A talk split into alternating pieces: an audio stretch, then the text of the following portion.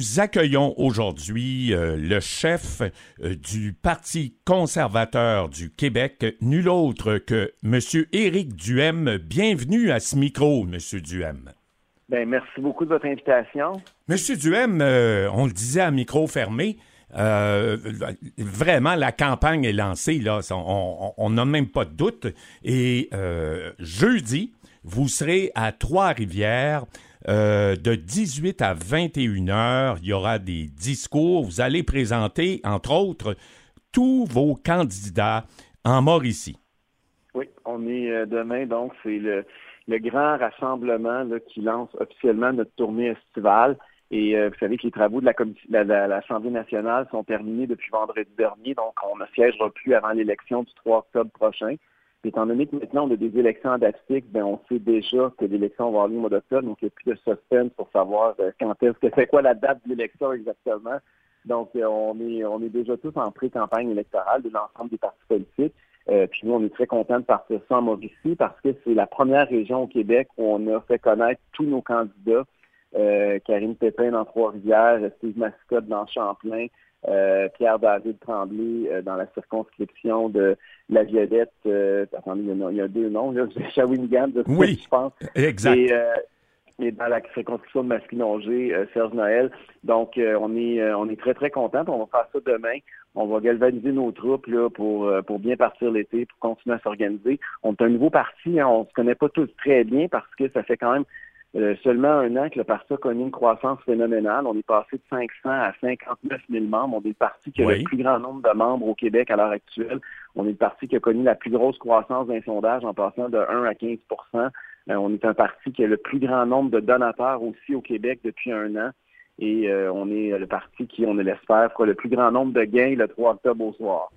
Faut dire que les sondages sont encourageants pour vous sur la scène provinciale. Vous arrivez en troisième position, tout juste après les libéraux, mais devant QS et le PQ.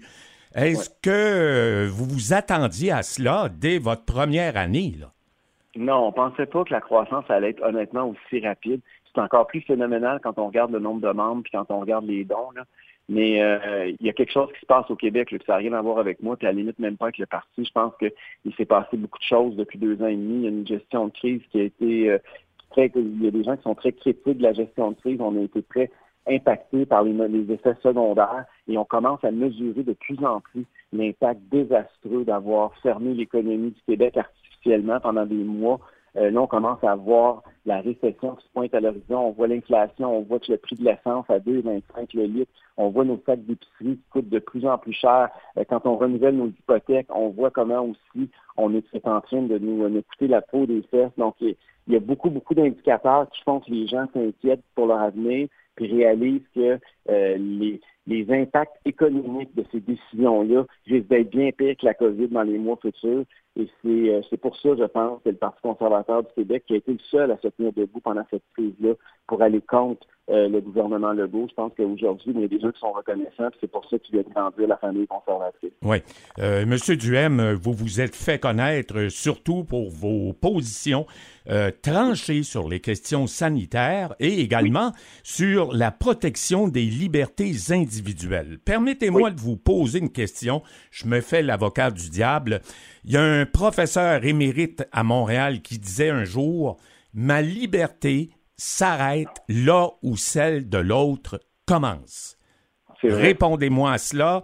Euh, avec, on voit plein de gens, ma liberté, ma liberté, mais en bout de ligne, là, quand on est obligé de se serrer les coudes ensemble, c'est un message qui tranche, avouons-le, là, en pleine pandémie. Mais d'abord, la liberté, là, quand on veut, on veut la restreindre, on a le fardeau de la preuve. Il faut démontrer que votre, ma liberté ou votre liberté, il faut que je l'arrête parce qu'il y a quelqu'un d'autre qui va que sur sa liberté. C'est pas ça qui s'est passé depuis deux ans et demi au Québec. On a, par exemple, imposé un couvre-feu artificiel qui a brimé la liberté de plusieurs millions de Québécois sans jamais qu'on ait une once de preuves scientifiques que ça empêchait ou ça brimait la liberté de quelqu'un d'autre. Et, c'est ça qui a été le problème. Ça a été une gestion très politique.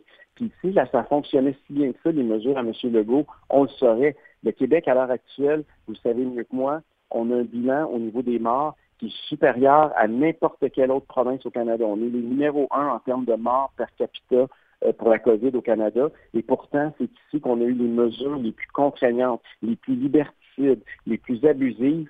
Donc, si, ces mesures-là avaient fonctionné, on aurait le meilleur bilan, pas le pire. Oui. C'est un peu ça qui est notre argument. Il faut euh, regarder en même temps. J'ai l'impression que ça a surpris tout le monde, c'est vrai, sur la planète, et euh, que le gouvernement Legault aurait été ma foi, euh, attaqué de tout bord, tout côté, s'il n'avait rien fait comme en Suède, alors que l'épidémie, la pandémie s'est propagée à un rythme effrayant. Imaginez combien on aurait eu de morts si on n'avait pas imposé ben, tout ça. Je suis content que vous parliez de la Suède parce que justement, le bilan en termes de morts est très similaire à celui du Québec, alors qu'ils n'ont pratiquement rien fait.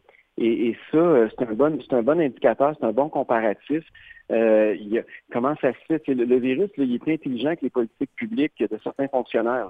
C'est pas parce qu'on dit aux gens qu'après 8 heures, ils n'ont plus le sortir de chez eux que ça veut dire que le virus ne se propage pas. Les, les, je veux dire, tout ça, ça a été, puis on, a étiré aussi la sauce. Écoutez, on est encore en urgence sanitaire, puis ils vont nous maintenir en urgence sanitaire encore jusqu'au 31 décembre. Exact. C'est normal. il y a quelque chose là-dedans qui est abusif. C'est des mesures qui sont extrêmes. On n'est pas supposé de concentrer tous les pouvoirs dans les mains d'un seul homme. pour moi, le Québec, l'une des valeurs chères, c'est qu'on est une démocratie, qu'on a des droits civiques comme citoyens, puis qu'on a des libertés individuelles. Pour aller contre ça, il faut vraiment qu'on nous fasse la démonstration noir sur blanc que c'est essentiel. Puis ils ne l'ont pas fait. Pire que ça, ils ont, ils ont, continué, puis ils continuent à nous maintenir alors qu'il n'y a plus rien qui le justifie. Donc, c'est un peu pour ça, mais, mais en même temps, je suis d'accord avec vous qu'on ne prend pas toute l'élection là-dessus, parce que heureusement, on en est tranquillement sorti. J'ai l'impression que la prochaine, le prochain débat va être beaucoup sur l'impact économique de tout ça. Parce que là, il y a des gens qui souffrent, et il y a des gens qui se rendent compte qu'ils sont en train de s'appauvrir euh, très rapidement. Ils voient que leurs salaires ne suivent pas en termes de pourcentage. Je parlais à des agriculteurs tantôt là, qui me racontaient les prix de l'engrais, comment ça a monté, puis comment eux autres paniquent, puis se demandent qu'est-ce qui va arriver avec leur ferme parce que leurs revenus sont fixes, puis c'est la bourse, il y a toutes sortes d'indicateurs qui font qu'ils n'ont pas le contrôle sur le prix qu'ils vendent euh, euh, leurs produits, alors que de l'autre côté, leur coût de ce qu'ils achètent est en train d'exploser, puis là, ils s'inquiètent, puis ils voient aussi qu'ils ont une hypothèque très importante, parce que vous savez que souvent, les fermes, ceux qui ont pris ça, c'est à gros prix, ils sont très hypothéqués, ils voient les taux d'intérêt grimper, grimper, grimper, ils ont peur d'être obligés de jeter les clés bientôt aux banquiers. Il, y a, des gens qui vivent des réalités catastrophiques. oui, à oui, oui. cette crise-là. Il ne faut pas sous-estimer ça. ça risque d'être pire que la COVID qui s'en vient. Exact. L'inflation, écoutez, il y en a plusieurs euh, à qui ça donne des maux de tête en ce moment. Ça va sûrement être euh, un des débats centralisateurs euh, de la prochaine campagne. Monsieur Duhem, il y a, que pensez-vous d'Ottawa qui a dit hier euh, qu'ils allaient imposer la vaccination trois ou quatre doses l'automne prochain si on observe une montée euh, plutôt significative du nombre de cas. Est-ce que vous êtes pour ça? Si vous êtes élu le 3 octobre prochain, comment allez-vous conjuguer avec ça? Bien, la première chose, c'est que nous, euh, moi, je suis pas contre le vaccin, d'accord? J'ai été doublement vacciné, puis j'ai pas j'ai pas eu de symptômes, de symptômes secondaires là, sérieux, là, puis c'est pas bon. Cela étant dit, moi, je suis quelqu'un qui respecte la liberté de choix des individus. Moi, je pense que ce que je m'injecte dans mon corps, ça m'appartient. Et euh, je pense que je suis une personne libre et indépendante, puis j'ai le droit de décider pour moi-même de ce que je mets dans mon corps. Et ce que je n'aime pas à l'heure actuelle, c'est le débat sur l'obligation. Moi, qui encourage, qui informe les gens, j'en suis. Mais à partir du moment où on commence à dire qu'il faut obliger des gens, j'ai un gros problème. Quand j'ai vu le gouvernement du Québec menacer des infirmières de congédiement pendant deux mois euh, l'année dernière, moi, ça, c'est pas le Québec dans lequel je veux vivre. Moi, de la discrimination systémique, puis d'empêcher des gens d'aller dans des lieux publics parce qu'ils n'ont pas des preuves euh, médicales à, montrer à l'entrée, euh, c'est pas le Québec dans lequel on a vécu, qu'on a grandi. C'est pas le Québec qu'on veut léguer à nos enfants. Moi, je pense qu'il faut respecter la liberté de choix des parents ou des, ou des, des individus. Et j'ai beaucoup de difficultés à comprendre parce que là, le fédéral, premièrement, c'est pas de leur compétence. Hein, c'est pas eux qui peuvent présenter ça.